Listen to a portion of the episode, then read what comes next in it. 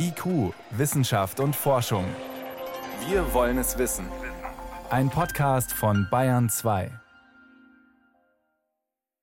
Wir greifen die Nachrichtenlage und die damit verbundenen Sorgen gleich nochmal auf und sprechen über die Sicherheit ukrainischer Atomreaktoren mitten im Krieg.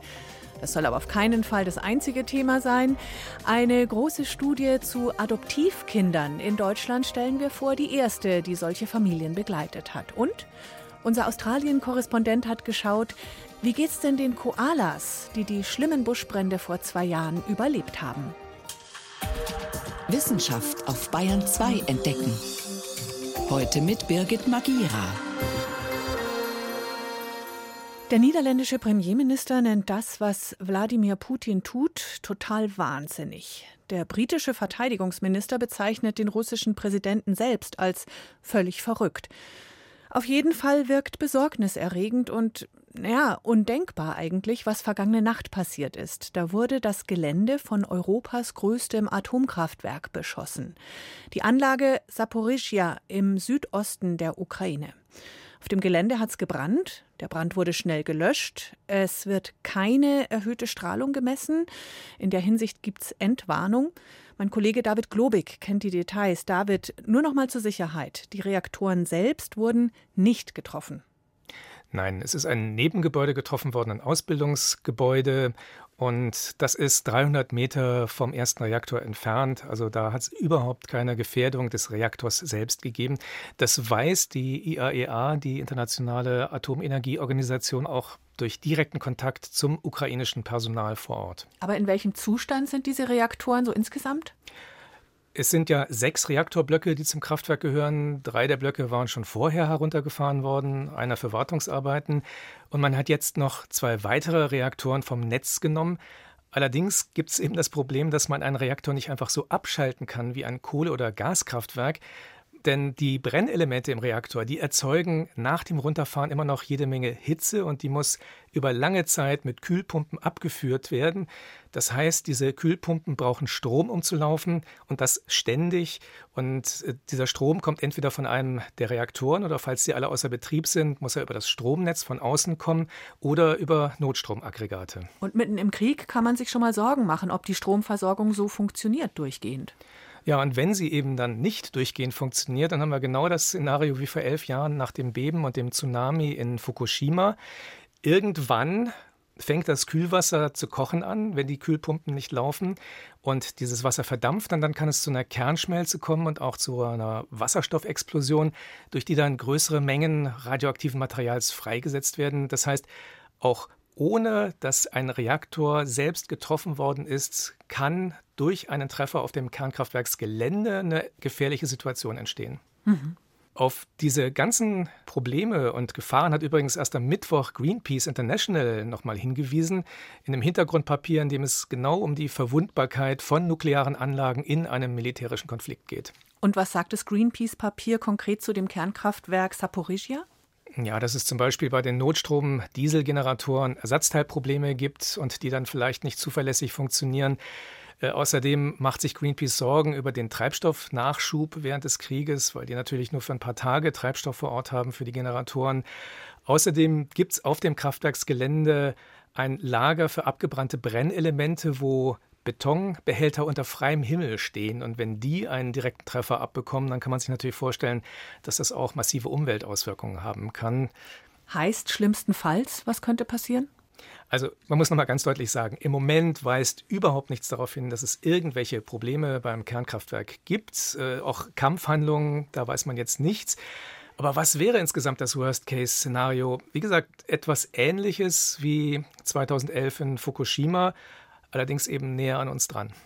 Können wir noch kurz nach Tschernobyl schauen? Das haben die Russen ja auch eingenommen. Wie ist die Situation dort?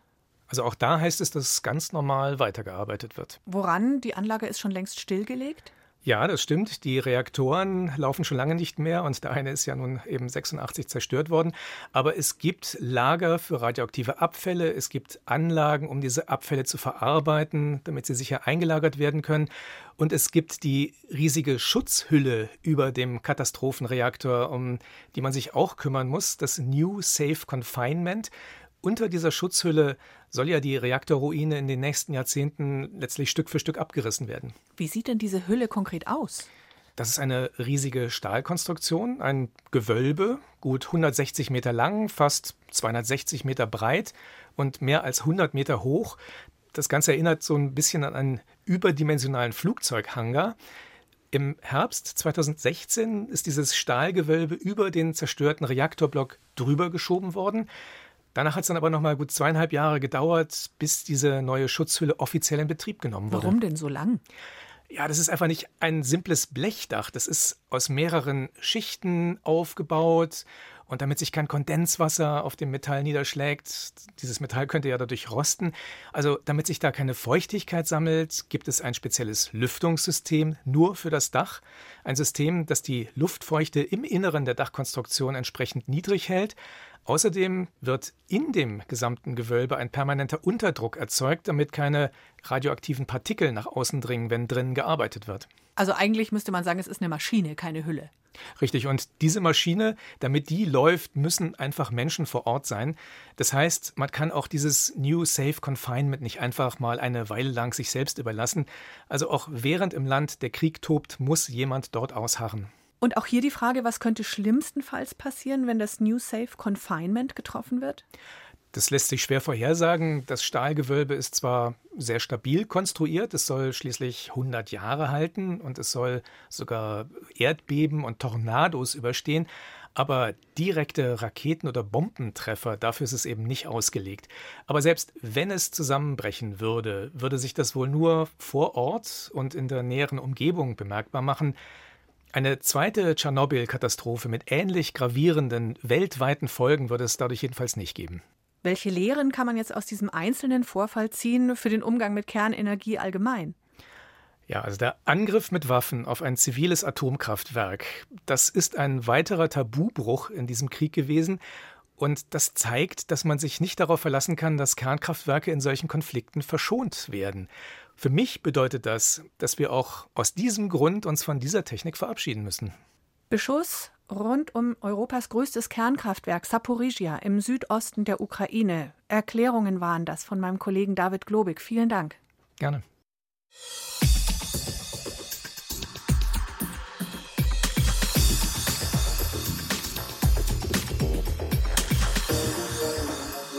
Hier ist Bayern 2 um gleich 13 nach 6. Kinder, die adoptiert wurden, haben später öfter Probleme als leibliche Kinder. Das war bisher nur eine Beobachtung. Wissenschaftlich untersucht wurde das jetzt in Deutschland zum ersten Mal in einer größeren Studie. Übrigens, die Mehrheit der adoptierten Kinder hierzulande im Jahr 2020 waren es insgesamt 3600. Also die meisten dieser Kinder waren Stiefkinder oder aus dem verwandtschaftlichen Umfeld, also zumindest den Eltern vorher bekannt. Nur ein Drittel sind wirklich unbekannte Kinder oder Babys. Und das spielt wohl auch eine Rolle bei der Frage, wie geht's den Kindern? Dazu hat das Deutsche Jugendinstitut München mehr als 250 Familien mehrfach befragt. Bayern 2 Reporterin Anna Küch berichtet. Wie geht es den Kindern in ihren neuen Familien und welche Schwierigkeiten haben sich über einen Zeitraum von fünf Jahren möglicherweise entwickelt?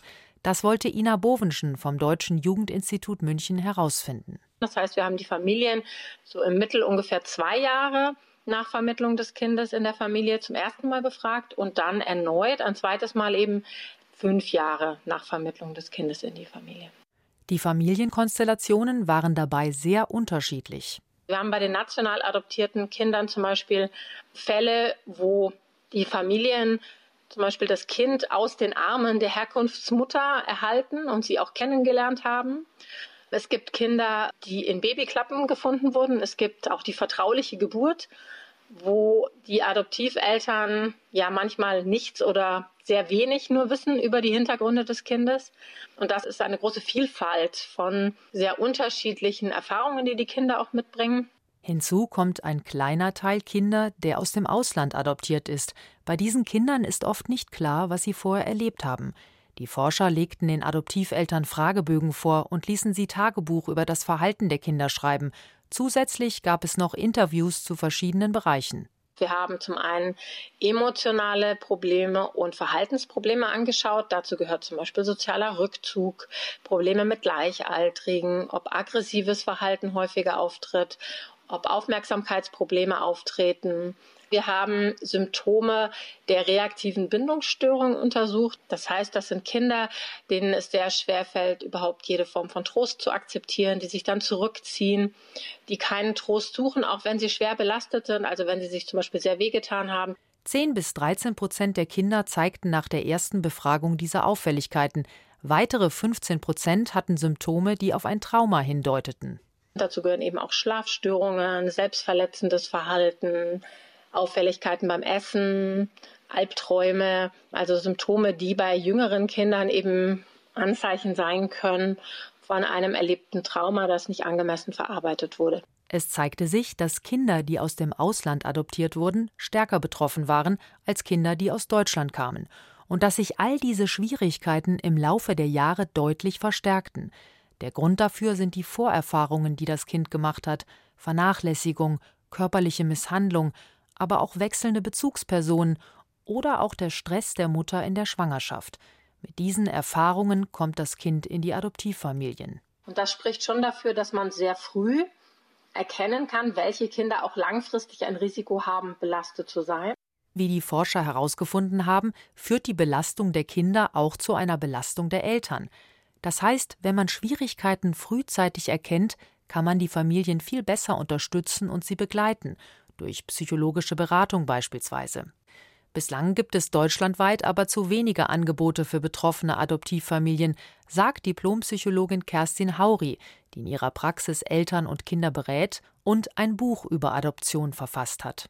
Also zu mir kommen Familien häufig dann, wenn es einen Übergang im Leben des Kindes oder der Familie gibt. Also zum Beispiel, wenn ein Kind aus dem Kindergarten in die Schule wechselt dann ist es für ein Adoptivkind häufig eine große Herausforderung, weil da neue Aufgaben, neue Anforderungen auf es zukommen.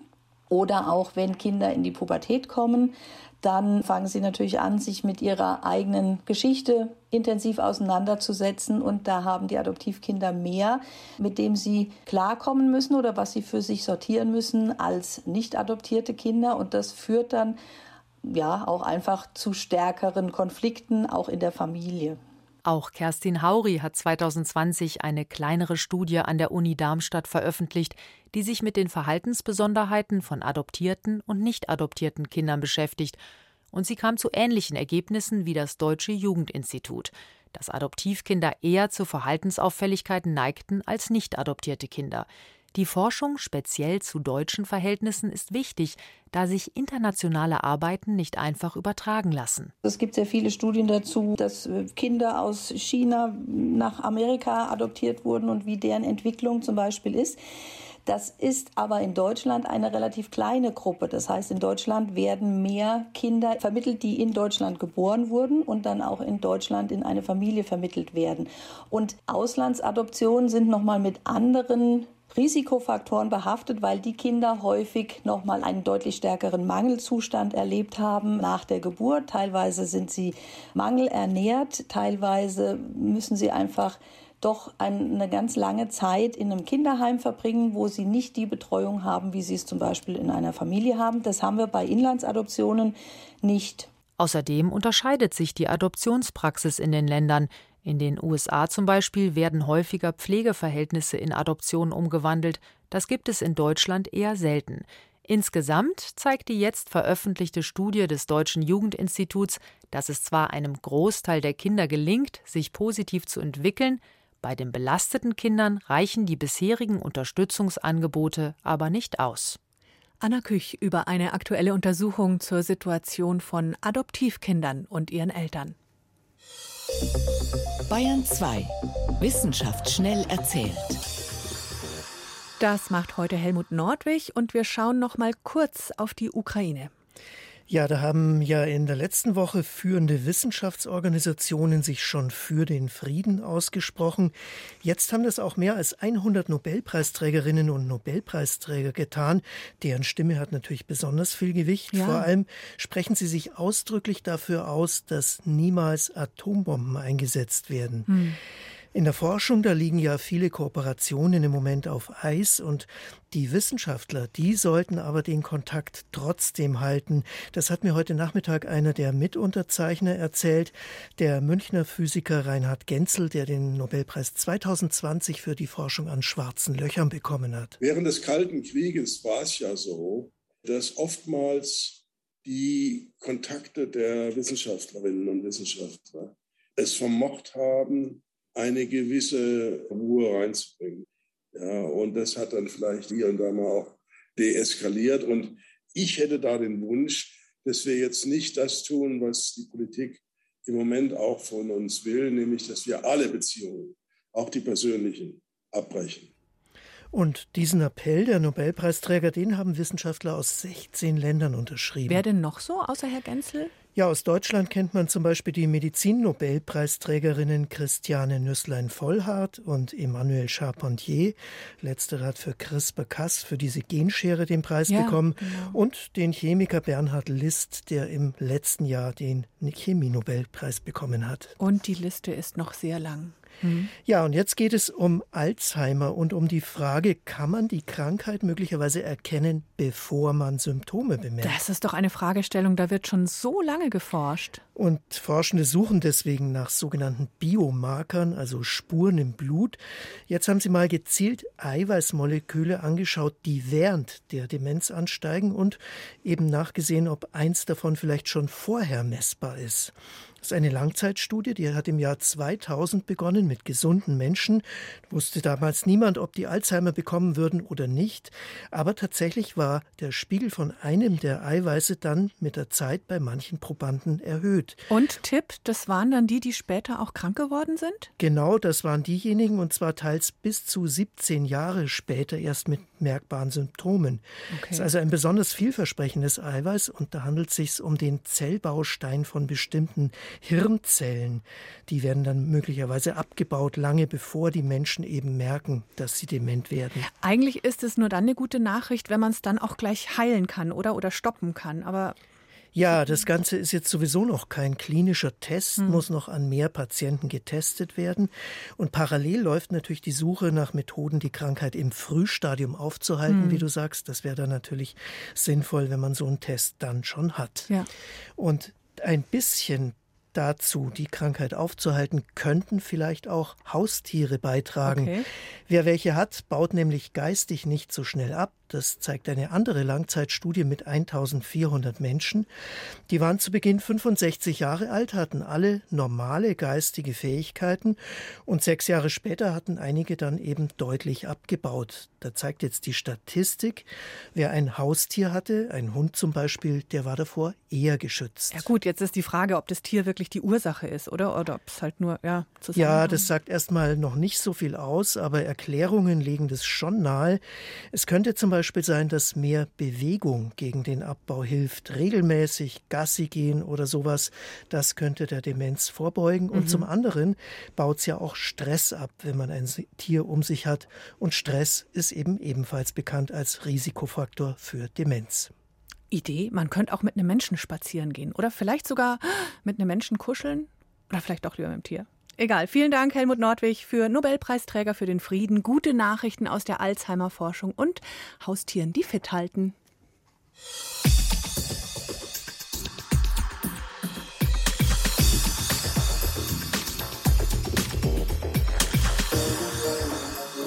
Der Tag des Artenschutzes war diese Woche. Deshalb haben wir hier in IQ bereits auf den heimischen Luchs geschaut im bayerischen Wald. Heute ist ein exotisches Tier im Fokus, das auch dringend mehr Schutz braucht, der Koala. Niedlich sieht er aus, so flauschig grau, mit der großen dunklen Nase und den runden Ohren. Australiens Maskottchen und Nationaltier neben dem Känguru. Hoffentlich hilft ihm seine Niedlichkeit, denn wie so viele andere Tiere weltweit ist auch der Koala vom Aussterben bedroht. Die australische Regierung hat den Schutzstatus vor kurzem von gefährdet auf sehr gefährdet hochgesetzt. Denn die verheerenden Buschfeuer vor zwei Jahren haben die Koala-Bestände nochmal drastisch schrumpfen lassen. Beim zwei Reporter Andi Stummer berichtet von der Ostküste bei Sydney. Oh, Jim. Ta-da, darling. Have a good life. Kaum ist der kleine Tragekäfig auf, hält Jim Beam seine schwarze Stupsnase in den Wind. Der Koala schnuppert kurz und weg ist er. Zwei, drei Hopser rauf auf den nächsten Baum. Jim Beam ist wieder daheim. In einem Eukalyptuswald bei Cobago, viereinhalb Autostunden südlich von Sydney.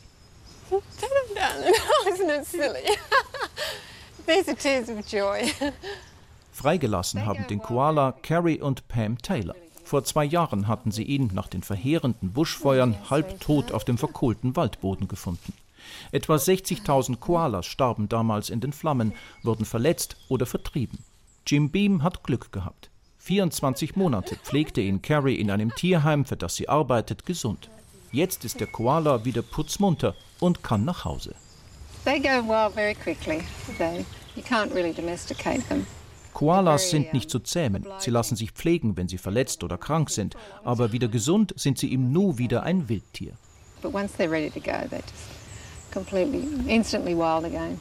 Schon vor den großen Buschfeuern zur Jahreswende 2020-21 waren Australiens Koalabestände gefährdet. Durch tödliche, ansteckende Infektionskrankheiten, durch lang anhaltende Dürren, die Eukalyptusblätter, die Nahrungsquelle der Koalas, ungenießbar machen und vor allem durch das großflächige Roden der Wälder für die Landwirtschaft. Von 240.000 Koalas noch vor 30 Jahren sind heute nur mehr 70.000 Tiere in freier Wildbahn übrig. Jetzt hat die australische Regierung die Koalas auf die Liste der vom Aussterben bedrohten Tierarten gesetzt. Für Stuart Blanche von der Natur- und Umweltschutzorganisation World Wildlife Fund ein überfälliger Schritt. I think governments have just thought that koalas will keep breeding, even though we keep bulldozing their homes and cooking the climate and Die Politiker dachten, Koalas würden sich einfach weiter vermehren, obwohl wir ihren Lebensraum zerstören und das Klima aufheizen. Ich bin traurig, dass es so weit kommen musste und wütend, dass wir unserem Lieblingsbeuteltier so zusetzen.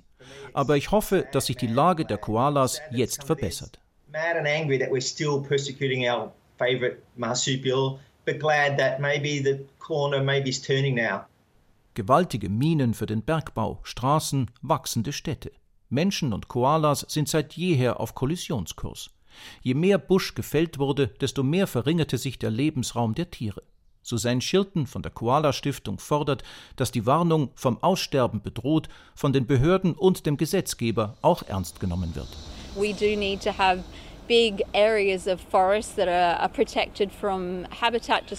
es müssen große Wälder vor der Zerstörung von Koala-Habitat geschützt werden, die Tiere selbst vor zu viel Autoverkehr, vor Hunden und wilden Katzen. Wenn wir Planungs- und Bauvorschriften nicht drastisch verschärfen, dann rechnen Wissenschaftler damit, dass es in 30 bis 40 Jahren in Australien keine Koalas mehr geben wird. And some scientists predict without change we'll actually lose them in Australia altogether within 30 to 40 years. Vor 100 Jahren wurden Koalas wegen ihres weichen, dicken Fells fast ausgerottet. Erst nach einem Aufschrei der Bevölkerung wurde der Pelzhandel verboten. Heute gefährden nicht Gewehre die Koalas, sondern Bulldozer. Koalaschützerin Susanne Schilton hofft wieder auf eine Protestwelle. Diesmal gegen den Kahlschlag uralter Eukalyptuswälder. Koalas are an incredibly fussy species. We have between 800 and 900 different types of eucalypt and they eat maybe 10 or 12. Koalas sind pingelig. In Australien gibt es 800 bis 900 verschiedene Arten von Eukalypten. Sie aber fressen gerade einmal 10 bis 12. Ein solcher Baum braucht aber 100 Jahre, bis er ausgewachsen ist. Wenn wir ihr Zuhause nicht schützen, dann verlieren wir die Koalas. If we're not protecting their habitat, we're losing the koalas. Nach dem Finanzloch, das die Corona-Maßnahmen gerissen haben, ist Geld für ein bitter nötiges, groß angelegtes Schutz- und Wiederaufforstungsprogramm in besonders betroffenen Buschfeuergegenden knapp. Die Regierung hat gerade einmal 35 Millionen Euro bewilligt. Aber es wird Milliarden brauchen, um Farmer und die Forst- und Bauindustrie zu belohnen, wenn sie Wälder, in denen Koalas leben, bewahren. Nur der Verlust seines nationalen Knuddeltiers würde Australien wohl noch teurer zu stehen kommen. Zum Tag des Artenschutzes diese Woche war das ein Blick auf die bedrohten Koalas in Australien.